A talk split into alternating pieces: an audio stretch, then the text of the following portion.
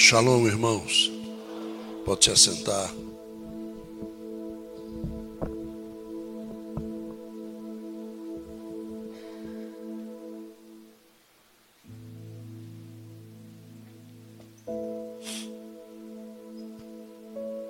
Esse mês é mês de nos darmos. É, é mês de nos doarmos. É mês de sermos mais aos outros do que a nós mesmos.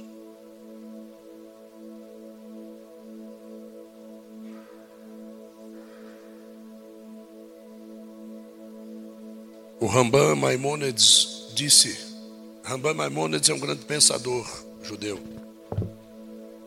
Nasceu em 1135, morreu em 1204.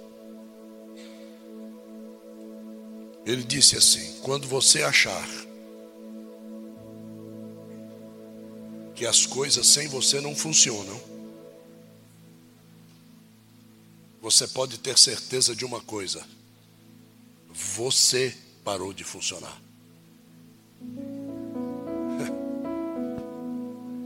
Então, Maimonides,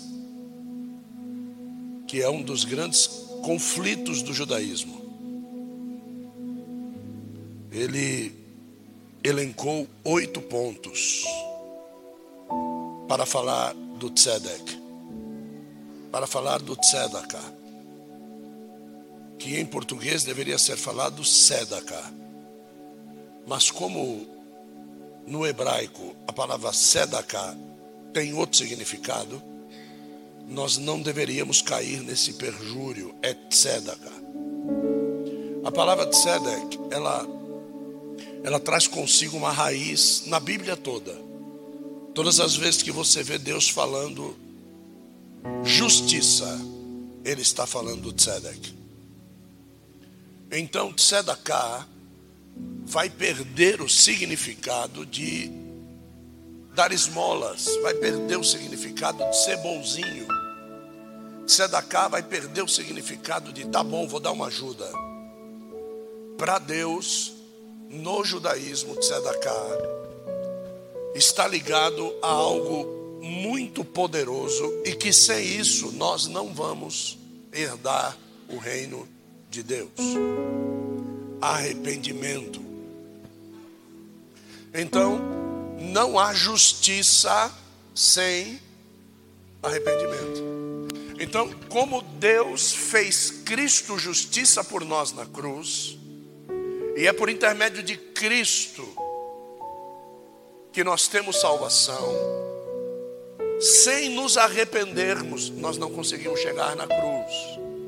Nós não conseguimos chegar na justiça.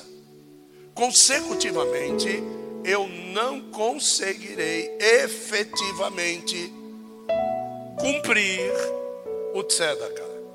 E se eu não cumpro o tzedakah, eu também não me arrependo. Porque o maior necessitado é o mais rico.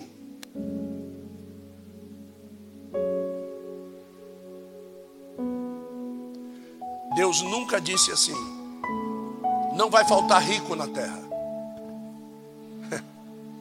Mas ele disse: não vai faltar pobre na terra.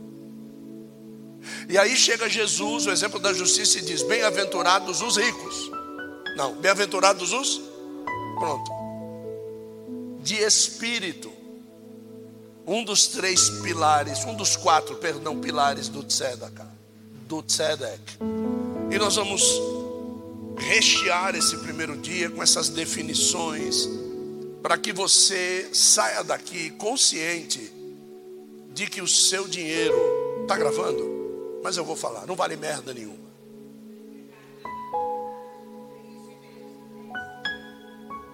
Então já fica aí satisfeito com a sua riqueza. Tá? Fica aí satisfeito com o seu iate, fica aí satisfeito com o seu apartamento, com o seu carro zero. Fica aí com ele. Porque não vai faltar é bem-aventurança sobre a vida do pobre.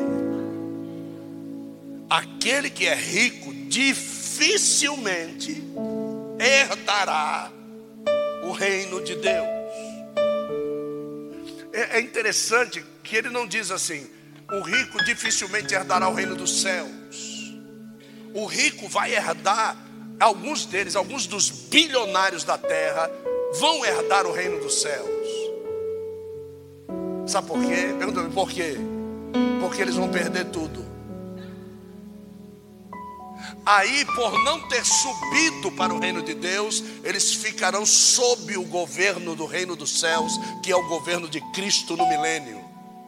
Então eles ficarão aqui e eles vão poderão herdar o reino dos céus. Porque eles vão se tornar o quê?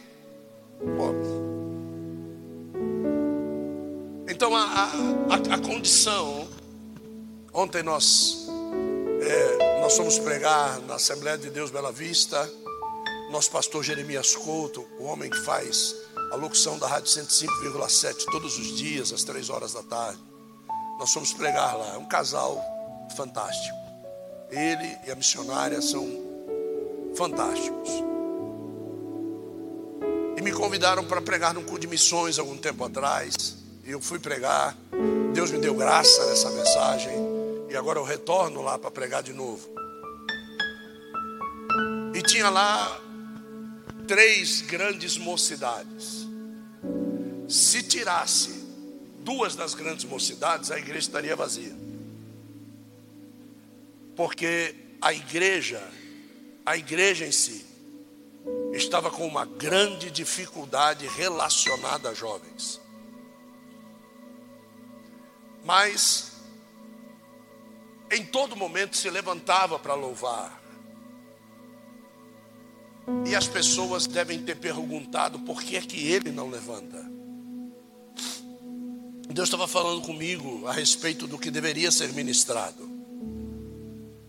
Deus estava falando comigo a respeito das necessidades de todos aqueles que estavam lá. E muitas vezes perder oportunidades de ir para a sede do Braz. Ninguém perde. Mas se teve uma coisa que eu fiz ontem foi perder essa oportunidade. Porque o pau cantou na casa de Noca, irmão. Não foi fácil para quem estava ali dentro. O vocal de africanos murchou. Tocaram fogo em tudo. Mas depois murcharam. Não, não sou eu, é a palavra. E o melhor de tudo é que aquele grupo fantástico que louvou, não sobrou ninguém sentado e veio todo mundo se reconciliar com Deus. Porque a grande realidade é que nesse último tempo, os grandes desviados estão dentro da igreja. Os grandes afastados estão dentro da igreja. Os grandes mentirosos estão dentro da igreja. Os grandes mascarados estão dentro da igreja. Então, se eu hoje escolher fazer justiça, fazer um tzedek, eu vou fazer com vocês. Porque eu vou dar conta de vocês. Eu não vou dar conta de quem não aceitou Jesus. Vocês vão dar conta de quem não aceitou. Eu vou dar conta de vocês. Eu tenho que cuidar de vocês. Eu tenho que dar paulada em vocês. Eu tenho que arrumar a vida de vocês. Como é que eu vou arrumar a vida de quem não aceitou Jesus ainda? Então a minha preocupação é com vocês. Então tudo aquilo que Deus ele vai conversando, ele vai falando, é voltado para a noiva que eu cuido. Agora, se você traz alguém para dentro do redil, vai tomar cacete junto com você, viu? Entende? É, é, é, é isso aí. O teu, o teu dever é trazer para dentro. Sabe? Puxa para dentro e deixa o resto com a gente sabe? Não tenta falar lá o que depois que você falar lá, o cara chegar aqui, ele vai olhar para tua cara e falar: Como é que Jesus é bom, velho? Mano, estou saindo daqui todo quebrado, você veio com todo aquele carinho. Querido, seja realista. Realista com as pessoas. Não engane ninguém dizendo que Jesus vai arrumar a vida dele. Jesus não arruma a vida de ninguém. Quem arruma a sua vida é você. Viu? Jesus não vira a situação financeira de ninguém. É você que vai tirar o teu nome do SPC, é você que vai tirar. Então, ah, meu casamento, Jesus vai arrumar meu casamento. Larga as cinco mulheres que você tem. Aí o casamento vai ficar bom. É. Começa a cozinhar e deixar de comprar comida de micro-ondas para o teu marido, que ele vai deixar de procurar quem cozinha bem. Entende? É, é fácil. A coisa é fácil resolver. Porque é bom namorar com bonequinha. Mas depois de casado, você não vai botar ela na estante, vai? Não vai. Então é por isso que você tem que ter consciência das coisas. Tenha consciência. Esse mês não adianta você chegar aqui e derramar rios de dinheiro. Não adianta. Eu vou mostrar biblicamente para você que não é isso. Tá? Mas Deus vai te abençoar tanto, viu? Que aquilo que para uns vai parecer rio de dinheiro, você vai sair daqui dizendo: fiz pouco, fiz pouco, fiz pouco, quero fazer mais, quero fazer mais, quero. É isso. Tá aí a, a bandeja, tá aí. Traz para mim aqui. Fiz isso aqui hoje de manhã lá em Santo André. Não vou pregar a mensagem que preguei lá, tá? Isso aqui, ó. Todo mundo está vendo minha mão aqui dentro? Mas não porque eu estou com a mão aqui. aqui. Vocês estão vendo minha mão aqui? Tá, né? Ó. Por que, que tu levou a bexiga embora? Esse aqui é os crentes, ó. Traz para a igreja e leva de volta. Tá vendo? É. Ó.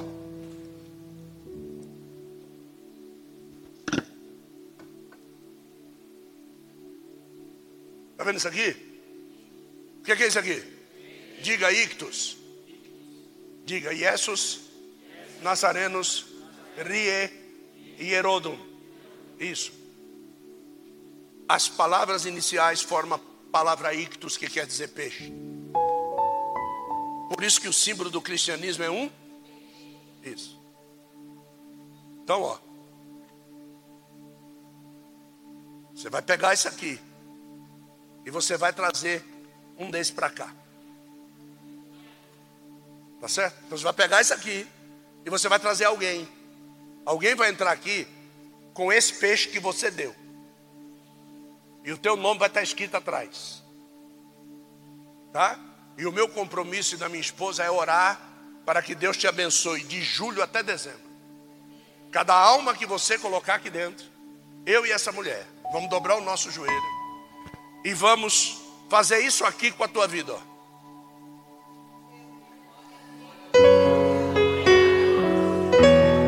Tá certo? Eu não posso derramar sobre a tua vida aquilo que eu não tenho. Agora, aquilo que eu tenho, isso eu te dou. Você está lembrado de, de, de João e de Pedro? Está lembrado? Não tinha um tostão no bolso mas aquilo que eu tenho, isso eu te dou. Então não traga nada aqui que você não tenha. Agora, por isso que eu disse que o teu dinheiro não vale sem amor. Do que, que adiantaria mais uma vez dar mais uma esmola para aquele paralítico? Do que, que adiantaria? jogar uma moedinha para o rapaz do semáforo? O que, que adianta levar uma comidinha que vai ser trocada por droga para um morador de rua? Me diga, por favor. Me diga. Você acha que ele vai deixar de morrer por causa daquela marmita? Se você não levar, dez minutos depois o espírita passa e deixa a marmita lá. Viu? Quantas vezes nós já não fomos, pena que o Henrique foi embora com a Márcia, mas quem já participou de resgate sabe disso. Quantas vezes nós já não fomos em resgate? E o morador de rua está lá e a gente fala, marmita, marmita, ele fala, o que que é? Arroz, feijão aqui, uma salsicha. Não, não quero salsicha, não. Ué, e você acha que isso é tzedek, é justiça? Não. Então essa pessoa ela precisa receber de você aquilo que você tem para dar para ela. Você tem todo o conhecimento que nós temos para poder transmitir para ela a verdade, como eu estou lhe transmitindo? Não tenho, apóstolo. Então, traz ela. Deixa eu fazer, eu derramo daquilo que eu tenho. Agora, você precisa de amor para trazer ela para mim amá-la. Você não, não precisa mais nada. Não enrola. Porque tem gente que não vem da igreja por causa do evangelismo que fizeram com ele.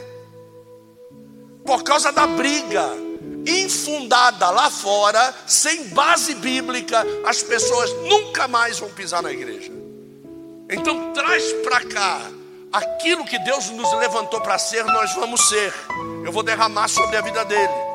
Eu vou derramar sobre a vida dele. Só que o teu nome vai estar atrás. Então não faça por obrigação. Tem muitos aqui dentro hoje por obrigação. Não faça isso. Eu deveria estar na minha casa. Eu estou com o dedo, com uma fratura no anular, no meu dedo. Tá? Eu não estou aqui por obrigação. Eu estou aqui porque eu tenho que levar você para o céu. É por isso que eu estou aqui. Senão eu não estaria. Obrigado, meu amor. Pode levar. Derramamos um pouquinho de água aí. Isso. Obrigado. Então, presta bem atenção nisso que eu vou ministrar hoje. Viu? Os teólogos, os desviólogos, os prostituólogos, todos. Presta atenção, por favor.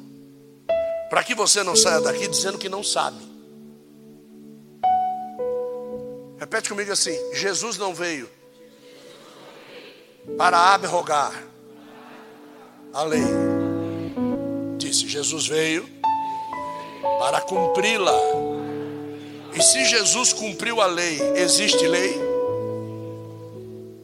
Ele cumpriu. Como é que eu vou cumprir alguma coisa que não existe? Certo? Aí Jesus cumpre a lei na sua totalidade e morre. Por que foi que Jesus morreu? William, me ajuda. Não. Não, você existia? Não. Por que foi que Jesus morreu? Me ajuda. Não, para fazer a vontade do Pai, não. Por um propósito, não. Para cumprir a lei, porque a Bíblia diz que a alma que pecasse deveria o quê? morrer. Por isso que ele cumpriu toda a lei. Agora, merecia morrer?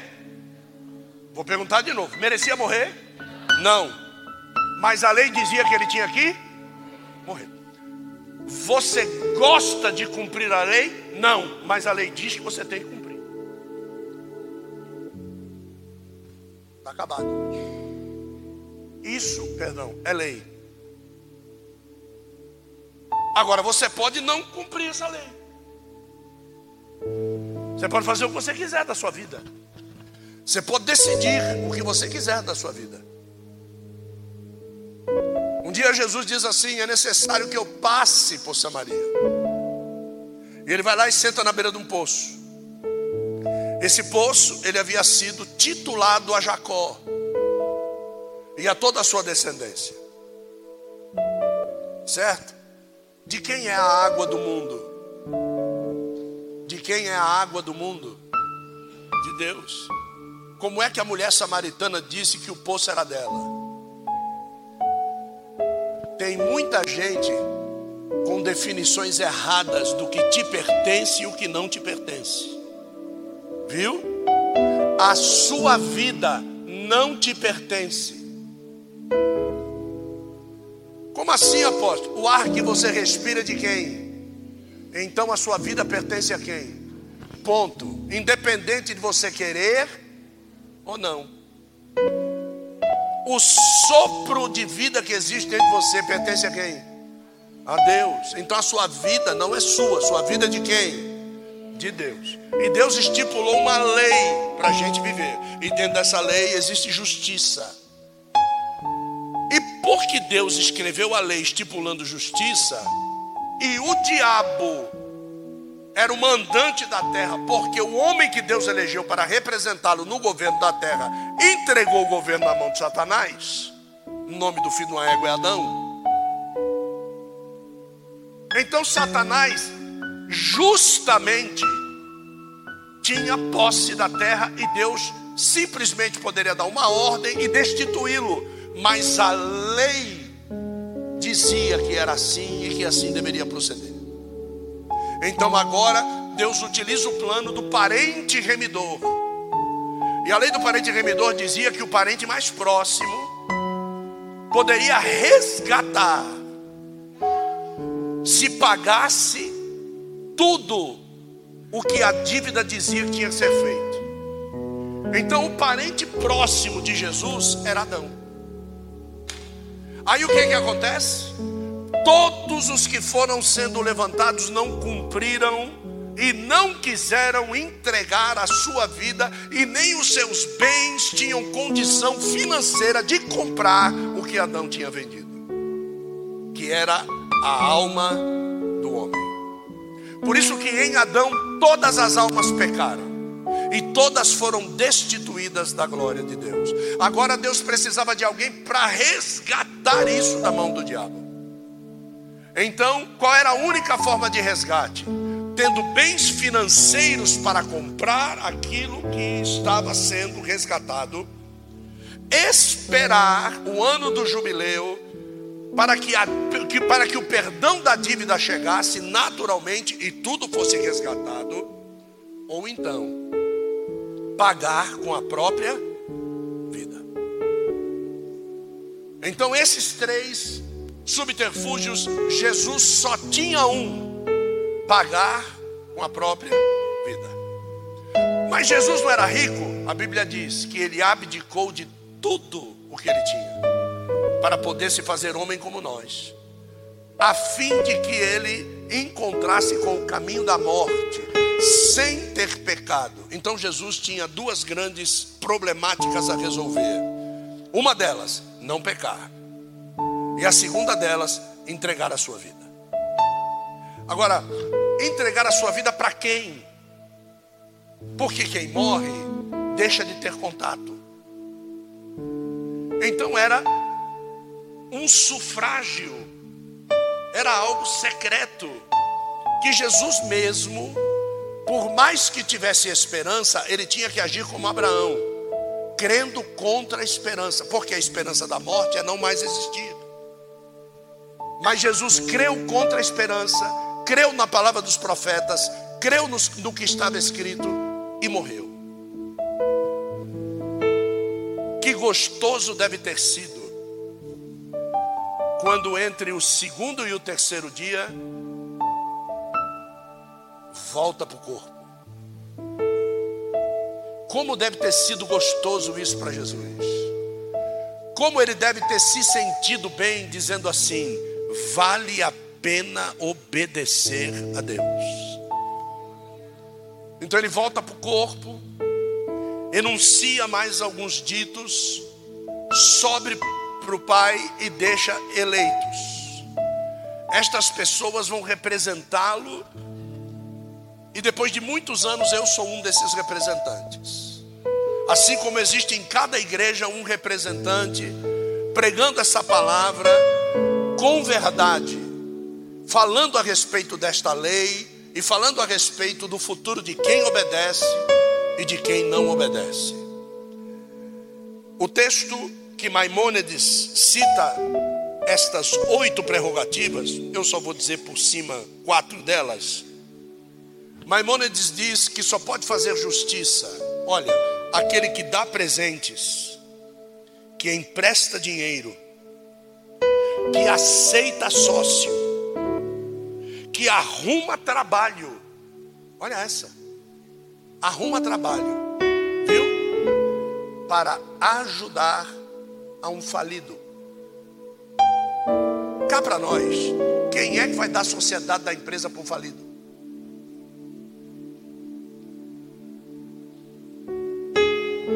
Quem é que vai emprestar dinheiro para um falido? Sabe quem? O banco que é para acabar de tomar aquilo que ele escondeu. Maimônides ele diz assim que eu preciso fazer esmolas significativas sem me identificar. É como se tivesse alguém na esquina e você pegasse mil reais, colocasse dentro do envelope e chegasse para aquela pessoa que está passando, tudo bem com você, você pode me ajudar? Você está vendo aquela pessoa ali na esquina? Você pode entregar esse envelope para ela? Mas não dizer, você pode entregar esses mil reais para ela? Não. Você pode entregar esse envelope para aquela pessoa, por quê? Porque eu não posso me identificar.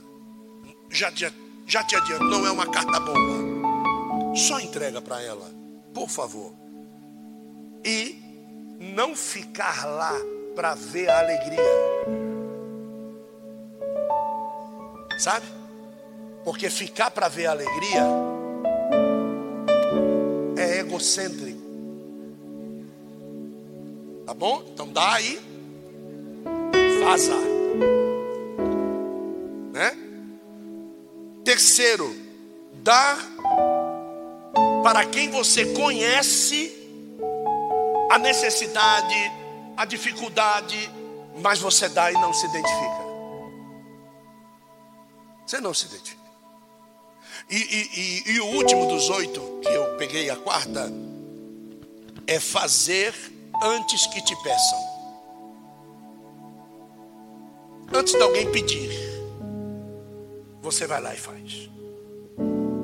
E quando a pessoa for dizer alguma coisa, você não, não me diga. Sabe por que é que o Silvio Santos foi cortado do judaísmo? Que Luciano Huck foi cortado do judaísmo? As sinagogas não os aceitam mais como membros vigentes do judaísmo? Porque eles fazem e se mostram. Olha como eles encaram esse negócio do Tzedek.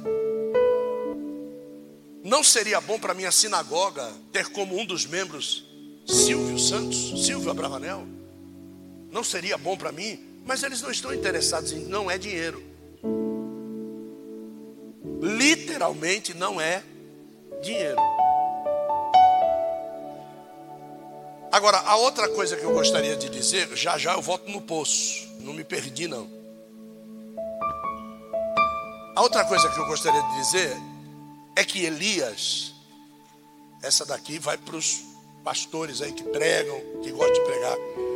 Elias tinha 24 mil discípulos. 24 mil discípulos, Elias. Um dia, nenhum dos discípulos pôde ajudá-lo. E ele formou a todos eles. E nenhum deles estava com ele quando Deus encontrou ele na caverna. Nenhum deles. O que, que quer dizer o princípio da justiça? Certo? Por que é que Deus encerra o ministério dele? Porque ele disse assim: Eu estou sozinho. Como você forma uma pessoa está sozinho? Como? Como é que eu vou dizer? Todo mundo aí, a minha igreja não me ama. Como eu vou dizer isso? Como é que eu posso dizer isso? Não é? Impossível. Se vocês não amassem, não gostassem, vocês não estavam aqui todo dia de culto. Mas a tristeza pode apagar a memória. Viu? Tem gente aqui que, por mais que nós tenhamos feito, não é agradecido por aquilo que foi feito. Mas isso não me impede de continuar fazendo por você. Porque o meu problema não é o que você acha, o meu problema é o que eu faço. Eu não vou dar conta do que você faz, do que você acha ou do que você demonstra. Eu vou dar conta do que eu faço. E você vai dar conta do que você faz. Então, Elias tinha lá 24 mil profetas formados. Nenhum deles recebeu o que Eliseu recebeu. Nenhum. dos 23.999, nenhum deles recebeu o que Eliseu recebeu, porque nenhum deles fez o que Eliseu fez. O que foi que Eliseu fez? Abdicou de tudo que tinha para que o escravo da confiança herdasse a fazenda. Você nunca ouviu isso na sua vida, pois ouça, engula e fique sabendo. Você só vai receber quando você abdicar o que tem. Eliseu, que era o coordenador da fazenda do pai, não tinha irmãos. Ele quebra o carro do boi, ele mata os dois bois da última junta, faz um churrasco para todos os servos e diz para o pai: Fui. Agora o pai não tem para quem dar. Assim como Abraão tinha Eliezer, o pai de Eliseu tinha um Eliezer. Não sei o nome, não sei quem é e não nos interessa saber quem herdou. Geralmente de um profeta quem herda era o moço. Elias, dos 23.999, não elegeu ninguém para ser o moço dele. Começa no comportamento do caráter. Você não querer repartir o que você tem. Então Deus pega Elias e diz: unge, unge, unge, e vai lá na casa e traz Eliseu. Mas quem é esse menino? Porque ele vai para o teu lugar. O que, que Deus está dizendo para ele? Você não elegeu nenhum moço para herdar aquilo que você tem, então eu vou dar um para herdar. Porque aquilo que eu depositei sobre a tua vida, rapaz, não pode ficar em vão. E eu estou dizendo isso para muitas pessoas aqui. O que Deus depositou sobre a tua vida não vai ficar em vão. Deus tem uma família para te dar, para você depositar sobre a vida dos seus filhos aquilo que Ele te deu. Deus vai levantar moços para andar junto com você, para você transferir a unção para eles. Deus vai levantar pessoas de confiança para você passar o seu cajado para eles irem embora. A história de Geraldo, como é que é o nome da avó do Lucas? Teresa. A história de Geraldo Teresa tem filhos, mas não levantou nenhum moço para andar com ele. Eu formei um moço para andar comigo. Que dor é quando Deus diz: agora pega esse que você formou e entrega para Geraldo.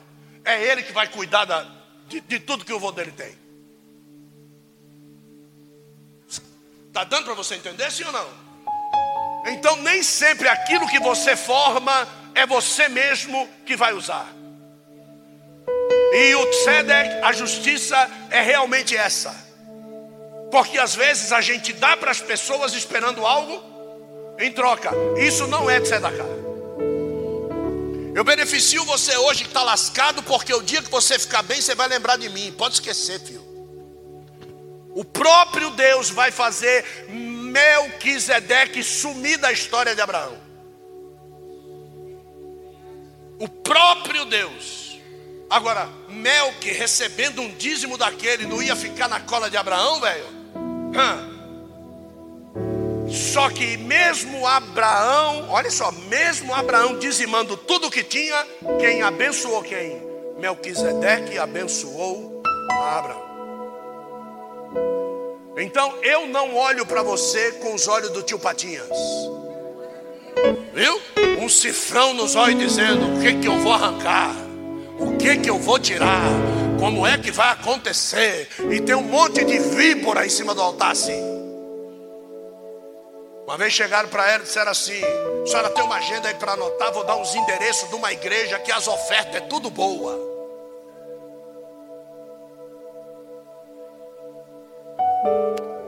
Outro dia me ligaram dizendo temos uma oferta aqui de X reais. Uma boa oferta. Hoje em dia, hoje em dia, se te der o dinheiro do Uber, já tá bom demais.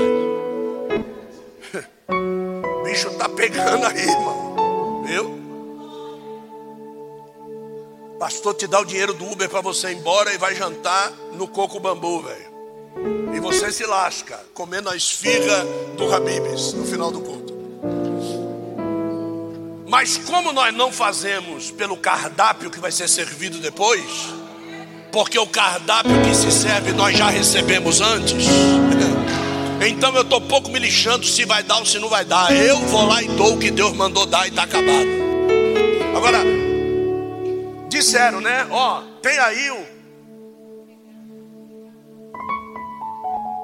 Como é que é, meu filho? Deixa até. Eu tô de deixa que eu chuto hoje, irmão. Como é que é o negócio? Você foi lá pregar no culto de casais. E aí? Recebeu a oferta. Qual foi a oferta? Dois litros de Fanta laranja.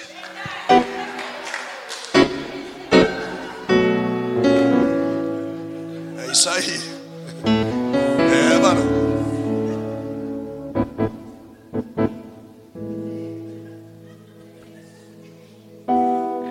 Dificilmente acontece comigo, mas às vezes acontece porque a agenda conflita. E as pessoas ficam brigando com a gente, comigo, com a bispa.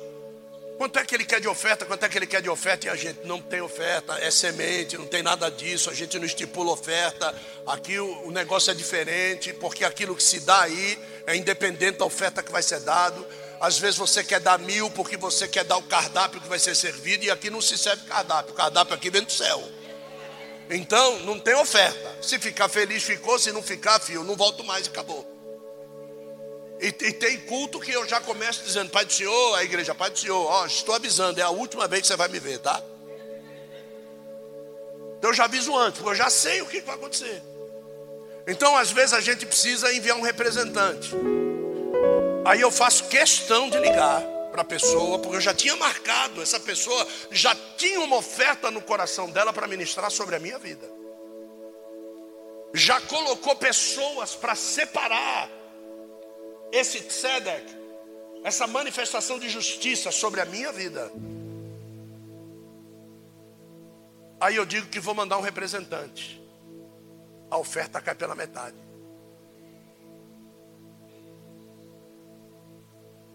Então o que, que eu faço? Eu ligo. A Pai do Senhor, Pai do Senhor, tudo bem, tudo bem. Eu vou enviar um representante, já acertamos tudo, ok. Quanto é que você ia me abençoar? Mil reais, tá bom.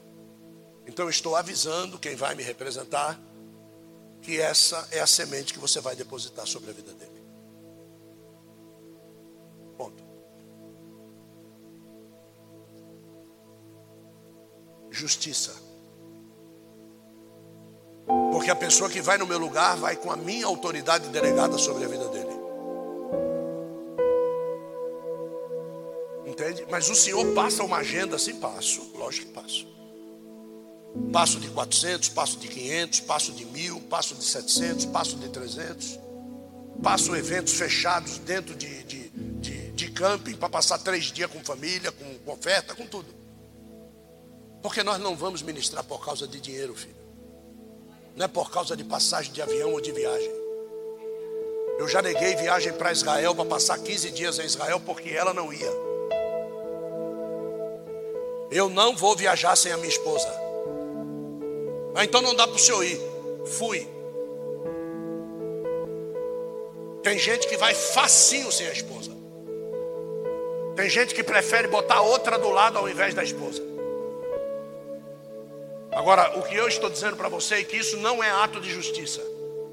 Então não exija de Deus a justiça dele sobre a sua vida, a saber, Cristo pendurado na cruz, hoje ressurreto e assentado à direita de Deus, o Todo-Poderoso, aquele que será noivo e depois esposo, aquele que desce montado num cavalo branco para julgar a terra, não queira que esse seja a tua justiça,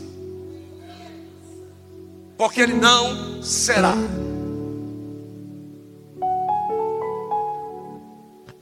Então a mulher chega na beira do poço, que Jacó tinha dado para ela, a água é dela, Jesus está pedindo água para ela e a água é dela. Aí Jesus chega para ela e diz assim: Você teve cinco maridos, né? E nenhum deles foi teu. Eu vejo que tu és profeta. Isso. Agora vai e busca o teu.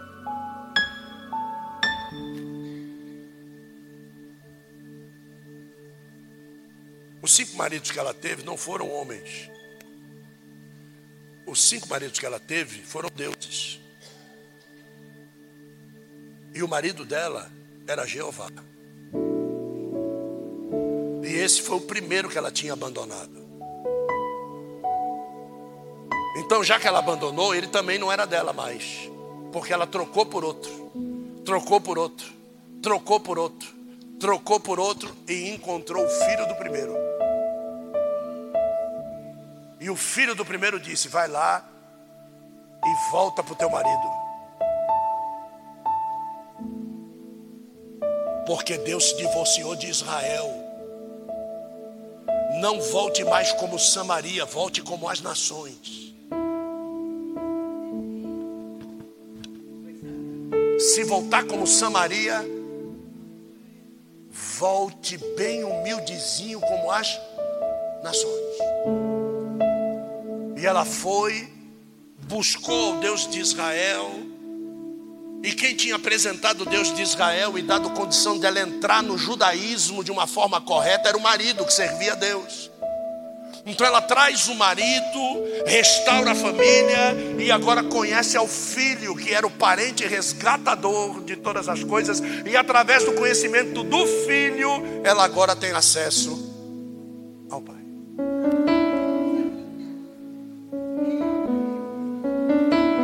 Poço? ficou lá com Jacó. Porque às vezes as coisas materiais só vão se tornar menor na nossa vida quando nós entendemos o sentido único da justiça. Justiça que eu só vou saber que preciso quando reconhecer quem eu sou. Porque ninguém vai à cruz se render, entregar tudo que tem, se não reconhecer que precisa. Sabe quando a gente precisa? Quando a gente está doente. Aí a gente vai para o médico. Mas que a gente tenta tornear a situação para não ir no médico, a gente tenta. Talvez amanhã eu deva ir no ortopedista. Certo? Está inchado, está doendo. Vou passar essa noite, vou ver o que vai acontecer. Mas amanhã eu vou ter que cair na mão do médico, talvez.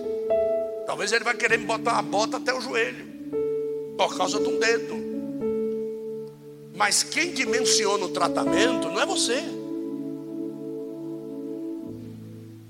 Pronto. Agora eu vou ler o texto e vou pregar.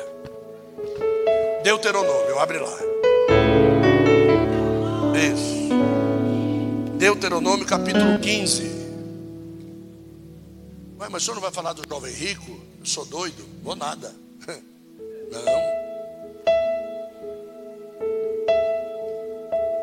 O senhor não vai falar do bom samaritano? De jeito nenhum. Como é que eu vou falar do bom samaritano sem falar de Deuteronômio 15? Não posso. Eu preciso falar de Deuteronômio 15. Se eu falar de Deuteronômio 15, você vai entender todos os outros preceitos de Tzeder que existem na Bíblia. Deuteronômio 15, verso 7.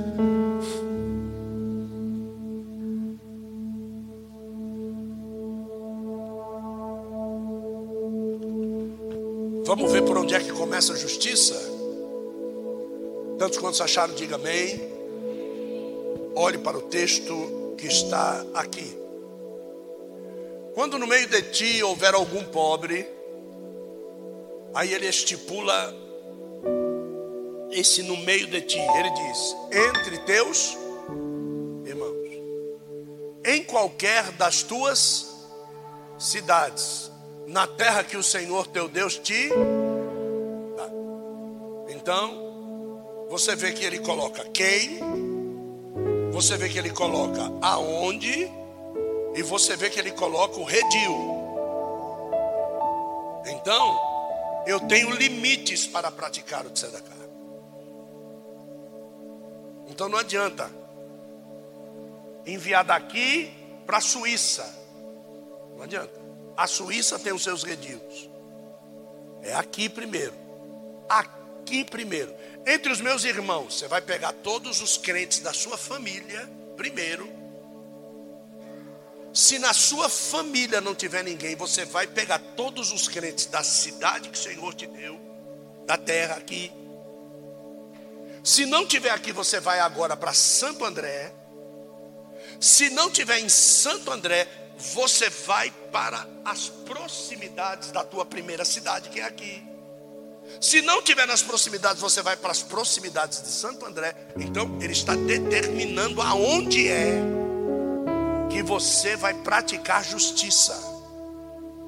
E ele diz assim: Não endurecerás o teu coração. Não fará o quê? Endurecerás o teu coração. E nem fará o quê? Fechará. É, é, eu sei que é difícil ler isso aí. Mas nós temos que ser libertos, irmão. Vá, não endurecerás o quê? E não e não fecharás a mão ao teu irmão pobre. Próximo verso. Antes farás o quê? A tua mão. E certamente fará o quê? quanto baste para a sua necessidade. Verso 9: Guarda-te que não haja o que? Pensamento vil aonde? E venhas a dizer para esse irmão: Vai-te e aproximando o que? O sétimo ano, o ano da remissão em que o teu olho não seja maligno para com teu irmão pobre e não lhe des nada. Por quê? Porque no sétimo ano tudo seria restituído para ele, ele ia voltar na benção. Se estiver faltando um ano para ele ser abençoado e ele precisar, você tem que dar. Se estiver faltando um mês e ele bater na tua porta, você não pode esconder a tua mão. Se estiver faltando uma semana, você não pode esconder a mão. E olha só como é que Deus chama isso. Guarda para que não haja pensamento vil, pensamento de Satanás na sua vida. Quando nós olhamos para isso,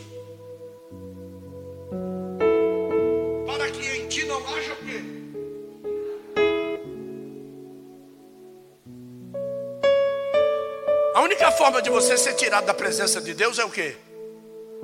Pecado. Agora veja só o que que tem o verso 10. Veja o que está escrito. Livremente lhe e não fique o que? Pesaroso teu coração quando pois por esta causa te abençoará o Senhor teu Deus em toda a tua obra e em tudo que puseres a tua. Então quer dizer que aquele negócio de colocar a mão e Deus abençoar, não é só colocar a mão e Deus abençoar, isso está ligado a um comportamento de justiça. Sem um comportamento de justiça, nada do que você fizer vai dar certo. Preste atenção no verso 11. Pois nunca deixará de haver o quê?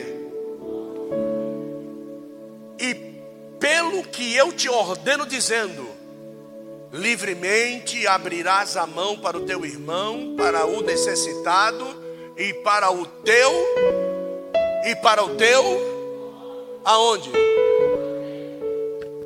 Olhe para a pessoa do seu lado e diga assim: Algo me foi revelado agora. Olhe para a pessoa do seu lado e diga: Algo me foi revelado agora. Diga para ele assim, olhando na butuca dos olhos dele, viu, Jair? Viu? Não, não fuja, não. Olha aí, olha aí. É, isso. Diga assim: todo pobre tem dono.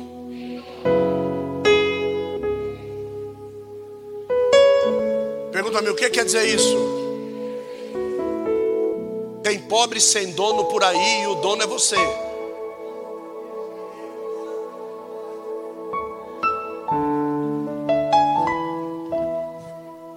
É forte ou não é, Sirlei? O, o que está escrito aqui? Para o teu pobre. Então tem pobre que é meu. Agora você começa a entender, viu? que o bom samaritano entendeu que aquele homem na estrada era de quem? era dele. Talvez aquele homem estivesse procurando o pobre dele, ó, há muitos anos e não conseguia achar o quê? Ninguém. Você sabe por quê, querido? Pergunta a mim, por quê? Porque rico só anda junto com quem? Vai achar pobre aonde?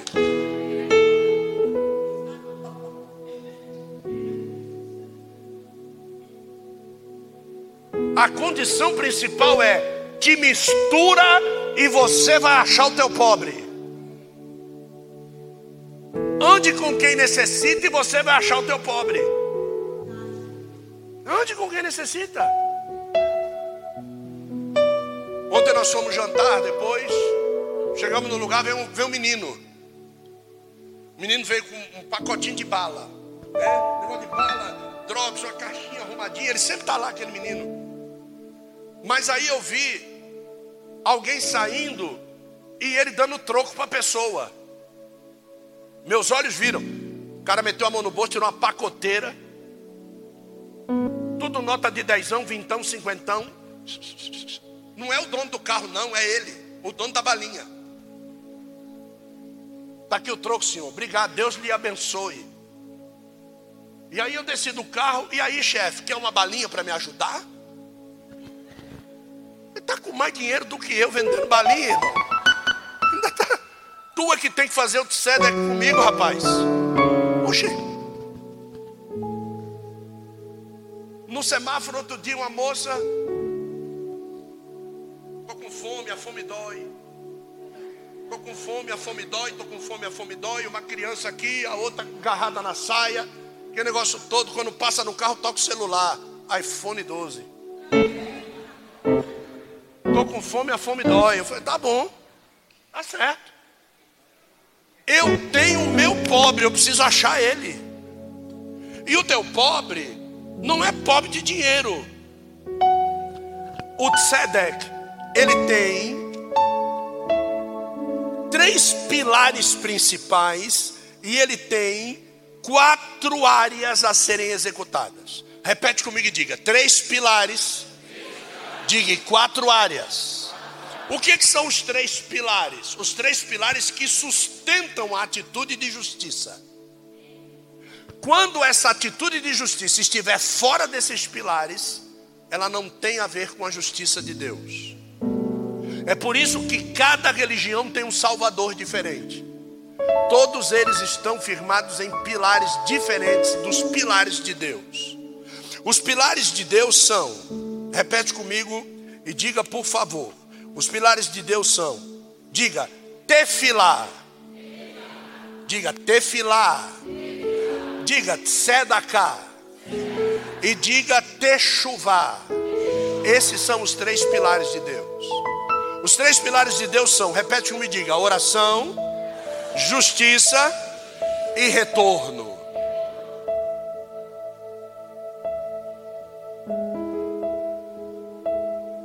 Marcelo, você tem que aprender uma coisa. Pergunta a mim o que, apóstolo? Toda vez que você pecar, você precisa retornar. Qual é o problema? Eu peco e continuo andando. Peco e continuo andando. Peco e continuo andando e me sinto crescendo. Crescendo em iniquidade. Porque todas as vezes que você pecou, eu tenho certeza de uma coisa: você não estava no caminho certo.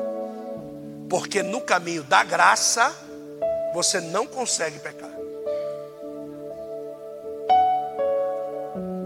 Você só peca se você estiver andando coxe entre dois caminhos. Tem horas que você está realmente no caminho da graça.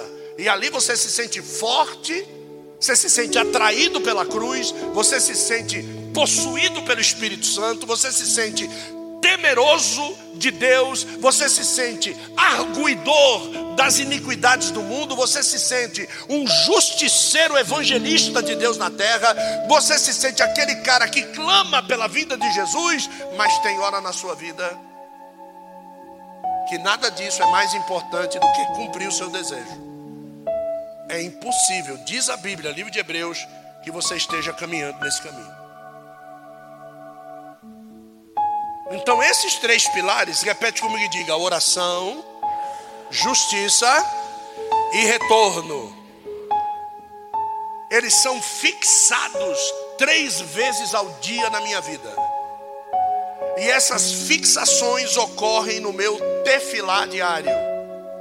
A oração da manhã, que é o Shakarit, a oração da tarde, que é o Mikma, e a oração da noite, que é o Aravit. Essas três orações que agora você entende porque é que Daniel era assim, Sadraque, Mesaque Abednego era assim, Abraão era assim, Jacó era assim, Isaac era assim, porque que os grandes profetas eram assim, porque Jesus de vez em quando saía para praticar o Shacharit, porque ele ia sair orar de manhã, o Mihma ele ia, o Aravite ele ia, às vezes ele ia à noite orar, ele ia à tarde orar, ele ia de manhã orar, e porque é que cada um dos evangelistas fez questão questão de enunciar, não, algumas delas, duas nas suas histórias, três nas suas histórias, uma na sua história, por quê? Para mostrar que Jesus cumpriu plenamente os três pilares que sustentaram o seu Sedec na cruz. O diabo não conseguiu invalidar nada de Jesus. Se você não ora, não adianta trazer nada.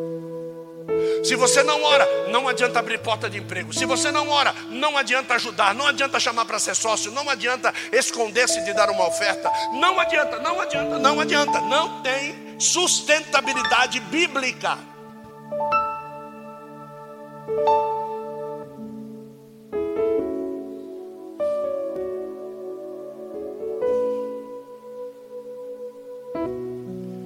Quais os quatro níveis de justiça? Quais os quatro níveis do tzedek que eu devo praticar na minha vida? Repete comigo e diga assim: física, espiritual, material e emocional. Eu posso ajudar pessoas nesses quatro níveis. E eu vou estar fazendo tzedakah. Então, quando eu ajudo uma pessoa emocionalmente, eu não preciso dar dinheiro para ela. Às vezes você pobre está ajudando alguém emocionalmente, e essa pessoa é bilionário. Mas ele não tem a paz de espírito que você tem. Então é por isso que eu disse para vocês que eu vou desmistificar esse negócio de dinheiro, dinheiro, dinheiro, toda hora dinheiro. Não. Tem pessoas na rua que não precisam de dinheiro, eles precisam de um abraço. Um abraço. É. Tem, tem, tem pessoas que precisam de um bate-papo. Tem pessoas que precisam que você cante um hino junto com ele. Olha só, Paulo poderoso, diga, Paulo poderoso. Na prisão ele se sentiu só e chamou quem para cantar com ele? Vamos cantar um hino, Silas? Porque ele precisava de alguém não para abraçá-lo, não para tirar ele de lá, não para dar uma oferta, precisava de alguém para louvar junto com ele. Às vezes isso é o que a tua esposa quer que você faça com ela dentro de casa. Meu amor, vamos louvar um hino. Para de besteira. Aí. Perdeu a oportunidade. Né? A, a, a parte física. Como é que eu vou ajudar alguém fisicamente? Vocês já viram aqui, quando a pastora Gláucia vai subir aqui no altar, e alguém pega na mão dela e ajuda ela a subir no altar? Essa pessoa deu dinheiro para ela? Essa pessoa aconselhou ela? Essa pessoa expulsou os demônios do caminho para ela passar? Não. Essa pessoa ajudou ela como? Fisicamente. Ajuda física está diretamente proporcional à debilidade física. Todo tzedakah, ele é ministrado sobre debilidades. Não existe a necessidade de aplicação de ordem e justiça se não houver debilidades cometidas, ou instauradas, ou instituídas, ou implantadas. Cristo morre na cruz por causa da minha debilidade no pecado. Se eu não peco, Jesus não precisa morrer comigo na cruz, por mim na cruz. Ele só morreu, ele só foi justiça por mim porque eu sou o quê? Pecador. Deu para entender, sim ou não? Vamos fazer o seu casamento dentro de alguns dias. Está feliz? E cadê o sorriso? Com essa cara de feliz, a sua mulher vai mandar você embora. É, ué. Cadê, cadê a esposa? Cadê a esposa? Aonde? Levanta o sovaco aí, filha. Fica de pé, fica de pé, que é para vergonha ser maior, vá. Isso, olha lá. Você tá, agora olha para ela. Você está feliz? Isso aqui é a cara de felicidade dele. Sangue de Jesus tem poder, irmão. Melhor aí, melhor aí. Faz um sedec com ele aí. Isso. Vamos lá, vê se arrepia pelo Nós vamos fazer. Olha lá, ela, ela, ela, é, ela é expositiva, né? Fica vergonha que negócio todo. Agora vem cá, você está feliz se ela casar? Por que você não procurou um padre para te casar? Por quê? Porque a palavra você encontrou aonde? Aqui. Sabe o nome disso? Sabe o nome disso? Agrade.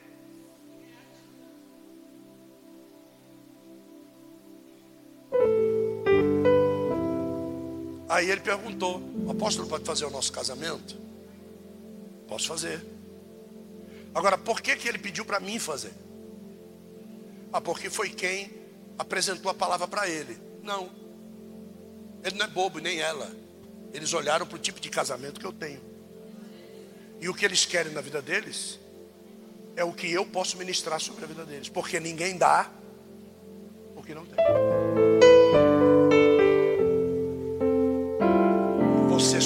Pode dar aquilo que você. E você sabe como é que vai ser o casamento deles? Uma benção. Certo? Uma benção. Diga, física. Diga, já aprendi. aprendi. Então, se você vê alguém caindo na rua, o que, que você faz? Posso dizer o que você faz? Grava e faz um meme. É, ué. Dá uma olhada para a cara do teu irmão aí do lado e dá uma olhada. Dá uma olhada. Aí. É, a risada dele é. Veja alguém cair na rua, tropeçando na rua, dou risada. Essa é a oportunidade que Deus me deu para me alegrar. Coitado de você.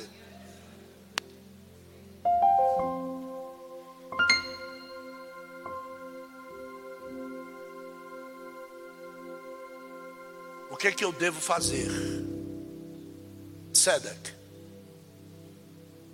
Ajudar. Teve uma oportunidade nós estávamos subindo a Serra de Mariporã, logo no comecinho. E eu vi de longe, pelo retrovisor, um motoqueiro em alta velocidade fazendo as curvas, que nem cross, né? E eu percebi numa curva que tinha óleo. E antes dele passar o, carro que estava atrás de mim, eu disse para ela: olhe na sua direita, vai cair.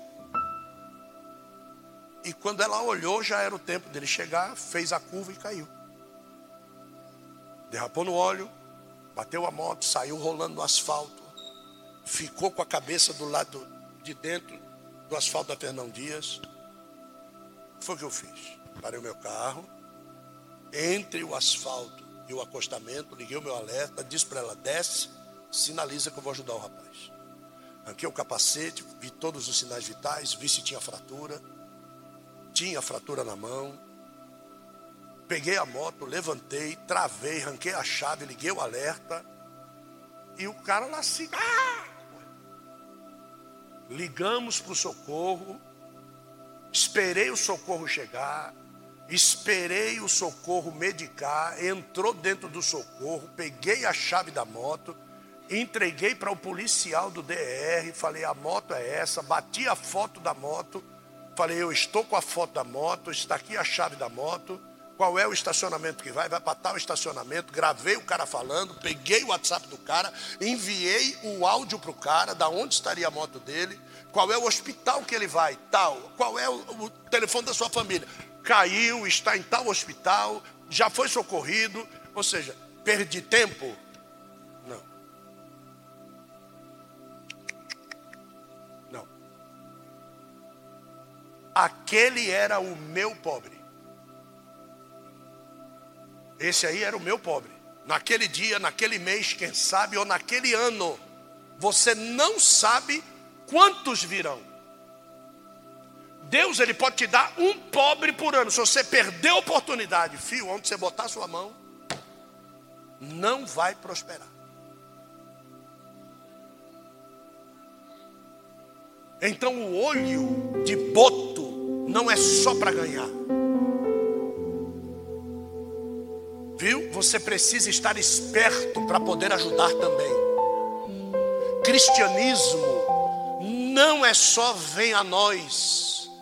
Viu? Cristianismo é muito mais o que que eu preciso dar do que qualquer outra coisa. Perguntou-me por quê? Porque tudo que você precisava já te foi o quê? Já te foi dado. Então, às vezes, as pessoas ficam perguntando: Mas o senhor vai ajudar de novo? E se for o meu pobre? E se, e se o meu pobre são quatro pobres no ano, e, e, e os quatro pobres que vão aparecer na minha vida, o cara vai pisar na bola comigo quatro vezes? Como é que eu vou fazer se eu não ajudar? Aí as coisas não vão para frente, os ministérios não andam, o diabo pega as pessoas, vira do avesso, faz o que ele quer, porque você mente Quando você precisa ajudar, você não ajuda. Eu fui convidado para pregar no, no Jardim Elba, para fazer um encontro de casais lá, e ficaram sabendo que a gente ministra para casais, nós vamos ministrar lá. E ela vai pregar no círculo de oração de uma igreja, nós vamos fazer encontro de casais em outra igreja. E lá esse rapaz, ele resolveu fazer um jantar para 50 pessoas não é? Perguntou quanto era, eu falei aquela mesma história de sempre. Não, nós queremos, então vocês vão fazer, faça o que, você quer. Quando eu desliguei o telefone, meu amor, olha só, quando eu desliguei o telefone, certo? O Espírito Santo disse assim: Você não vai fazer nada? Falei, oxe, eu vou lá pregar. Falou, não. O que foi que eu te dei? Eu fiquei, o que foi que você me deu? Senhor me deu a palavra. Não que foi que eu te dei? Eu fiquei brigando com Deus uns 10 minutos. Falei, mano, ajeta. Liguei para ele, falei, vocês vão fazer jantar? Vamos. Quantas pessoas? 50. O que foi que eu falei para ele? Eu tenho tudo aqui. Pode pegar com a gente. Não precisa gastar dinheiro com isso, não. Ah, e tem mais, tá? Eu não estou fazendo isso para você aumentar minha oferta. Eu estou fazendo isso porque Deus me deu e aquilo que Deus me deu não é meu, é dele. Então marque para vir conhecer o que nós temos e veja o que você precisa. Eu só preciso que você pare um carro aqui na frente, uma pessoa responsável por buscar e trazer. Quantas vezes nós já fizemos isso? Então, não perca a oportunidade de assumir o teu pobre. Sempre vai faltar ricos, mas pobres nunca vão faltar. Pessoas que precisam da tua voz, da tua ajuda, pessoas que precisam da tua boa vontade, da tua força física, pessoas que precisam da tua presença, do teu louvor, da tua sabedoria, pessoas que amam amam, mas não tem quem as ame. Quer achar o teu pobre? É só você chegar no Google. No Google. Né? Pega aí o seu telefone, vem cá. Tem internet? Tem? Quando você chegou aqui não tinha, né? Hoje tem. Hoje tem, hoje tem. Escreva lá no Google. Vocês querem ver como tem? Escreve aí, asilo. Não, com S. Isso. Vai. Coloca aqui. aqui assim, ó. É, deixa eu ver, ó. Um, dois, três, quatro. Ó. Cinco, seis, sete, oito. Qual, qual, qual, qual foi a palavra que o senhor falou? Ixi. Tem um monte. Tem pobre para ajudar? Ó, vai, vai. Não, de- deixa carregar. Vai, vai, vai. Você acha, Marco, que nessas casas, nesses asilos, não tem ninguém precisando de alguém? Pelo menos para abraçar. Para quê? Pelo menos para abraçar.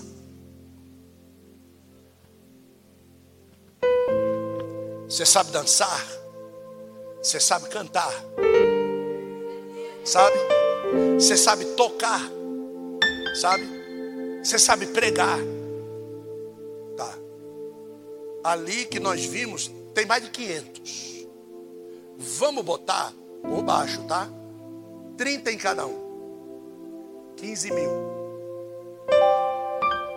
Pobres precisando de quem faça justiça. E eu não estou falando de não. Não estou falando de dinheiro. Uma das obras que mais nós queremos fazer aqui é uma tarde aonde alguém que sabe fazer alguma coisa sente 100 horas sozinhas. Nessas mesas para aprender a fazer tricô, para aprender a fazer crochê, tá? para aprender a culinária básica, para aprender. Só que elas não vêm aqui para fazer nada disso, elas vêm aqui para conversar. Elas vêm aqui para ouvir uma palavra, para serem amadas, para ser chamadas de lindinha. Elas vêm aqui às vezes para pedir uma oração por um filho. Fez o chá da vovó que foi, foi um rebento aqui. Certo? Então, presta atenção, nós temos o que fazer, gente. Esse mês para nós deveria durar 100 dias. Porque se você quiser fazer, filho, não vai dar tempo de você fazer o que você quer fazer. Isso eu coloquei asilo. E se fosse casa de recuperação? Hã? Se fosse. Você acha que a Cracolândia não tem nenhum pobre para você lá? Não, mas eles vão, eles vão o quê? Eles conhecem cacetete de madeira, filho. É isso que eles conhecem. Agora, chegar lá e dizer assim: posso te dar um abraço? E vira as costas e vai embora. E deixa ele olhando para você na saída do horizonte.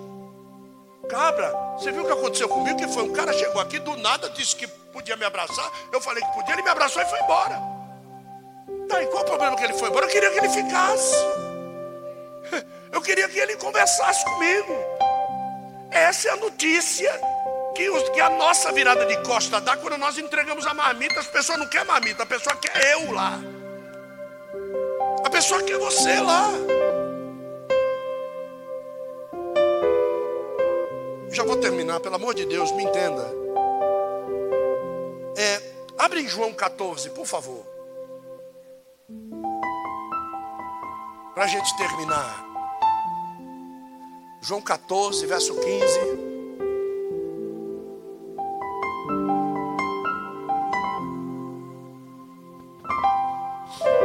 Está escrito ali? Vamos todos, um, dois, três.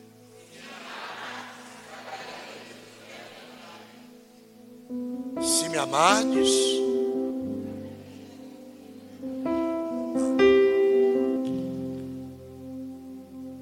João 15, verso 1. Abre lá.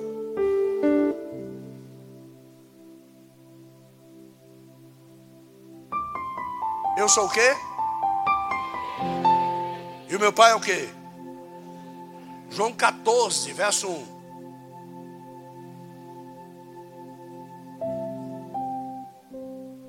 O que está escrito?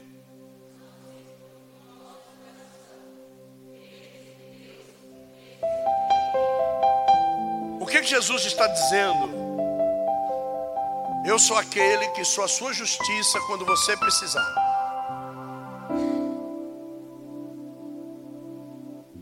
Quando ele diz eu sou a videira, ele está dizendo: o sangue da sua salvação vai sair de mim. Eu sou a videira verdadeira.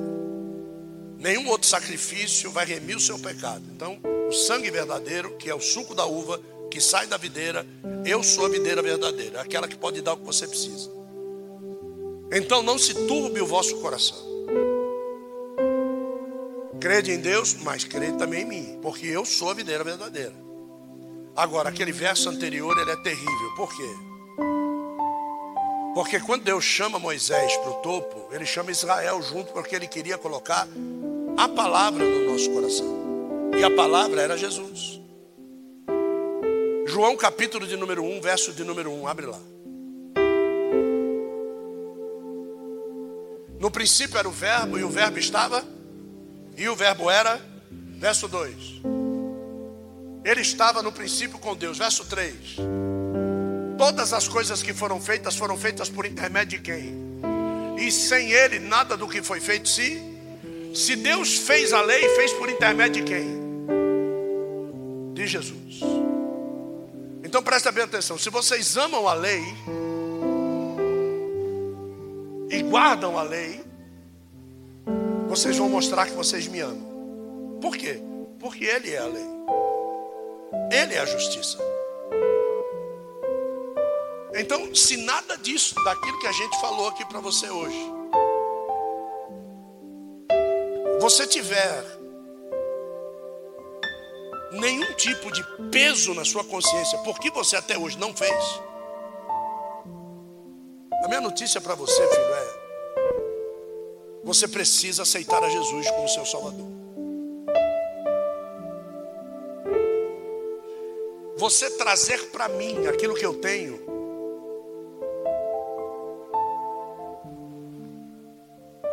bem você me fará.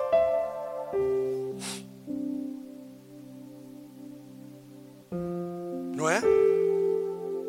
Eu convidar você para jantar na minha casa e chegar lá e eu perguntar para você: o que você trouxe para a gente jantar? Eu convidei você para jantar. Fui eu que convidei. O mínimo que se espera é que eu ponha o que sobre a mesa? Então eu convidar você para vir à igreja e eu não ter o que te servir, para, meu. Eu convidar você para vir na minha casa e eu preparar um alimento que você é alérgico, acabar de matar? Não. Eu convidar você para vir na minha casa para jantar e você passar no restaurante e encher o bucho antes de chegar na minha casa dizendo não estou com fome. Então todo aquele alimento que eu preparei, eu vou ter que jogar fora. Porque você se deu ao luxo de negar aquilo que eu te convidei para jantar na minha casa. Então, quando Jesus te chama para vir à casa dele, para se alimentar, você tem que chegar aqui de jejum. Você tem que chegar aqui faminto. Você tem que chegar aqui sedento. Deus nunca mandou alimento para o povo quando eles estavam de bucho cheio. Deus nunca mandou água para o povo quando eles já tinham bebido água o dia todo, não. Deus esperava a sede chegar e eles disseram: Nós vamos morrer. Aí Deus dizia: Agora eu dou, tome. E você sabe o que, que acontecia? Bebiam até se fartar, comiam até se fartar. É, assim, é por isso que quando você vem para a igreja, você não gosta da mensagem, porque você passou o dia todo no TikTok, filho. Você passou o dia todo vendo as notícias na TV, vendo futebol. Você passou o dia todo vendo Faustão, Silvio Santos. Você passou o dia todo vendo, vendo piadas. E quando chega na igreja, você está de pico cheio, você está cansado. Você almoçou tarde, chega na igreja com sono, de bucho cheio. Então você chega na igreja cansado. Eu vou te oferecer o quê, cara? Agora, essas pessoas que precisam do nosso abraço, você tem que se dignar a questioná-las o que elas necessitam. Quando Jesus chegava numa pessoa, ele dizia o quê? Que, que você quer que eu te faça?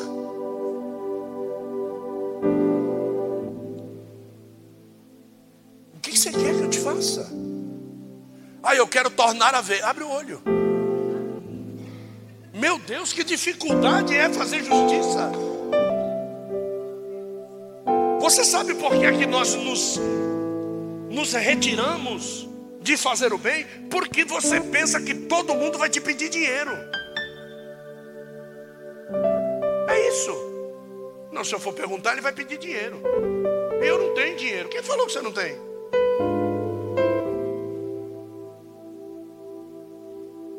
A afirmação de que não tenho tendo é comportamento medíocre. Eu sou medíocre. Viu? Vocês vão vir ofertar hoje. Eu tenho 22 anos aqui no Tabernáculo Profético, estamos indo para o 23. Você pode dar um glória a Jesus para isso aí? Eu nunca vi se a minha esposa já recebeu, eu não sei.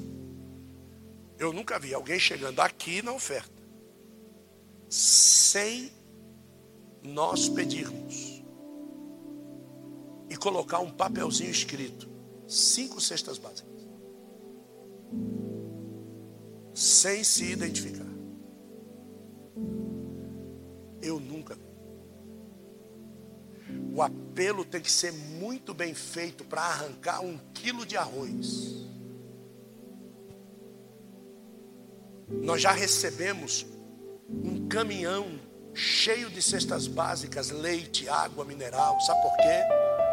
Porque o pastor que recebeu esta doação como justiça, como tzedakah, desse jeito que eu estou dizendo para vocês, quando ele recebeu e o obreiro foi levar para ele: Olha o que nós recebemos.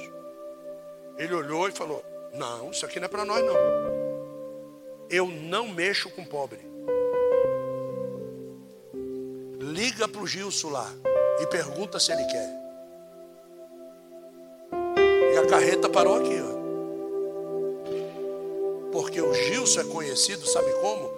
Vai lá no tabernáculo que eles te ajudam.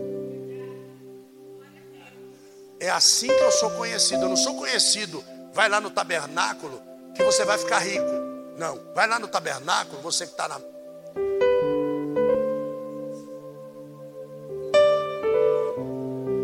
Eles vão doar um rolo de papel higiênico para você.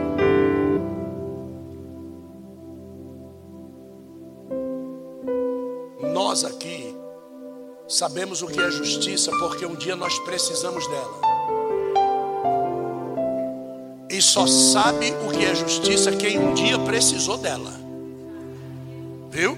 Então, se você tem condição de lembrar aonde você estava e aonde a justiça da cruz te levou, você não pode negar o tzedek para aquele que precisa. Porque negar isso é assumir a seguinte postura: Jesus não fez nada por mim. Então, Mediante essa palavra, terminei a palavra, está aqui. Nossa, não vai ter glória, fogo, não. Não. Eu quero introspecção.